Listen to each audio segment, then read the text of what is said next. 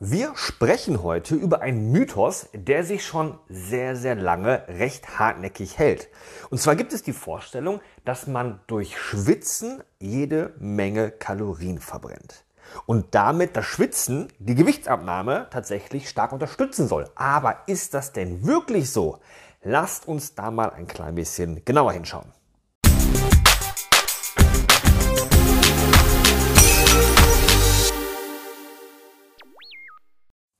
Und damit erstmal herzlich willkommen zu einer neuen Podcast-Folge hier in unserem Podcast Der Speck muss weg.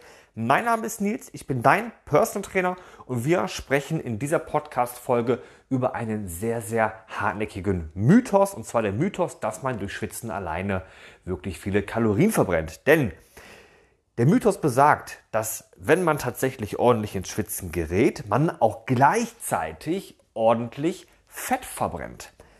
Aber das ist leider nicht ganz korrekt.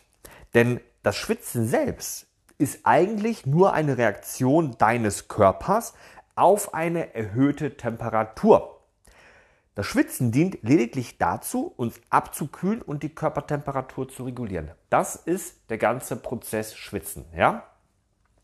Wenn du zum Beispiel bei einem intensiven Workout schwitzt, dann bedeutet das zwar, dass dein Körper hart arbeitet und Energie verbraucht, aber die Menge an Kalorien, die dabei wirklich verbrannt wird, ja, ist relativ gering. Das heißt also, das Sportprogramm an sich verbrennt natürlich Kalorien, aber das Schwitzen an sich ist kein Maßstab dafür, dass du gerade wirklich viele Kalorien zusätzlich durch das Schwitzen verbrennst. Schwitzen alleine führt nicht zu einem signifikanten Gewichtsverlust oder einer erhöhten Fettverbrennung. Das ist super wichtig zu wissen, denn das, was ich immer wieder höre, ist, dass viele zum Beispiel auch in die Sauna gehen, um damit den Abnehmerfolg zu unterstützen. Und das ist ganz einfach nicht der Fall. Das wird nicht passieren. Die Funktion schwitzen, das System schwitzen, ist komplett energiesparend. Das heißt also, der Prozess, dass dein Körper, dass deine, dass deine Haut die Poren öffnet, dadurch quasi Wasser austritt und dein Körper kühlt, ist ein ganz energiesparender Prozess und verbrennt einfach keine Kalorien. Das sollte man einfach wissen, wenn man wirklich versucht, ähm, sich auch zum Beispiel, das habe ich auch schon gesehen, in Folie einzuwickeln oder dicke Pullover beim Training zu tragen, in der Hoffnung, man würde damit mehr Kalorien verbrennen. Nein, das wird nicht passieren. Und ja, das ist tatsächlich sogar schädlich was da getrieben wird. Das heißt, ein Saunabesuch an sich, wo ich mich in die Sauna setze, den Körper erwärme, dadurch auch anfangen zu schwitzen und den Stoffwechsel förder und mein Körper so ein bisschen warm-kalt schocke, ist vollkommen okay und auch absolut zu empfehlen. Das kann man mal machen. Sich aber zum Beispiel beim Sport extra warm anzuziehen und möglichst viel zu schwitzen und dadurch viel Wasser zu verlieren, führt nicht zu einer Fettverbrennung, sondern es führt nur dazu, dass dein Körper dehydriert und du höchstwahrscheinlich irgendwann einen Leistungseinbruch bekommst, bis hin zu wirklich gesundheitlichen Problemen. Denn das Schwitzen an sich verbrennt kein Fett. Was jedoch sehr interessant ist, ist der Zusammenhang zwischen Kälte und der Fettverbrennung. Wenn wir frieren, versucht unser Körper nämlich unsere Körpertemperatur aufrechtzuerhalten wodurch er dann mehr Energie verbrennt. Er verbrennt also mehr Energie, um damit deine Körpertemperatur zu erhöhen bzw. zu stabilisieren. Das bedeutet, dass wir tatsächlich mehr Kalorien verbrauchen, wenn wir uns in einer kälteren Umgebung befinden.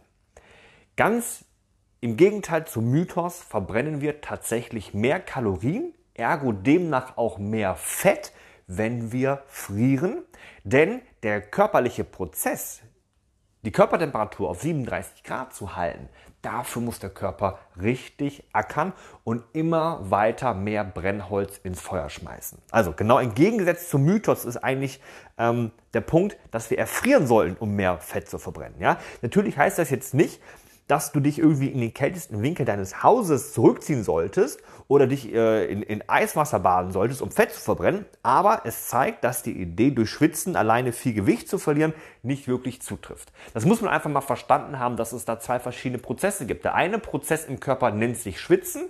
Ja, das heißt, der Körper öffnet die Poren, schiebt Wasser durch die Haut auf die Hautoberfläche und damit kühlt der Körper ab. Oder es gibt den Prozess der Körpertemperaturregulierung. Dein Körper nimmt Kalorien, schmeißt sie quasi in den Kamin, um damit zu heizen. Und dieser Heizprozess ist viel, viel energieverbrennender und somit auch viel, viel besser dafür geeignet, Fett zu verbrennen, als umgekehrt das Schwitzen.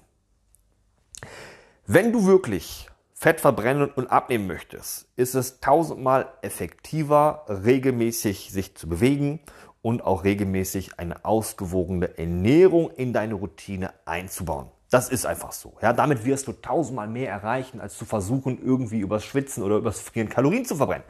Denn das sind die Faktoren, die den größten Einfluss auf deinen Stoffwechsel haben und somit natürlich auch auf deine Fettverbrennung. Du kannst lieber dich warm anziehen und trotzdem bei schlechten Temperaturen rausgehen und laufen, weil der Sport an sich natürlich nachher der viel, viel größere Gamechanger ist, als darüber nachzudenken, ein bisschen zu schwitzen oder zu frieren. Also lass dich bitte nicht von dem Mythos täuschen, dass du nur schwitzen musst, um Funde zu verlieren, denn das wird nicht passieren. Konzentriere dich lieber auf eine gesunde, Essgewohnheit, auf gesunde Gewohnheiten und auch eine nachhaltige Lebensweise. Denn damit wirst du auch wirklich nicht nur schnell dein Ziel erreichen, sondern dein erreichtes Ziel auch langfristig halten.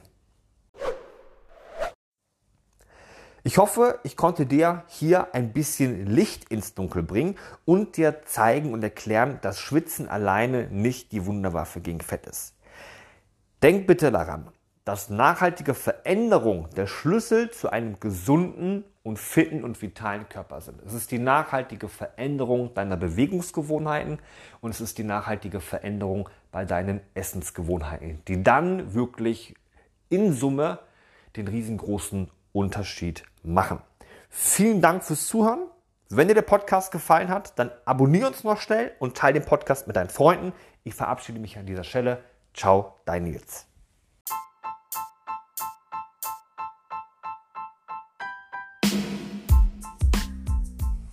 Wenn dir diese Folge gefallen hat und du ab sofort keine weitere Podcast-Folge mehr verpassen möchtest, dann abonniere jetzt am besten unseren Kanal. Lass uns gerne regelmäßig wissen, welche Themen dich interessieren und schreib uns deine Fragen ganz einfach in die Kommentare. Ich würde mich sehr freuen, dich auch bei der nächsten Folge von Der Speck muss weg wieder begrüßen zu dürfen.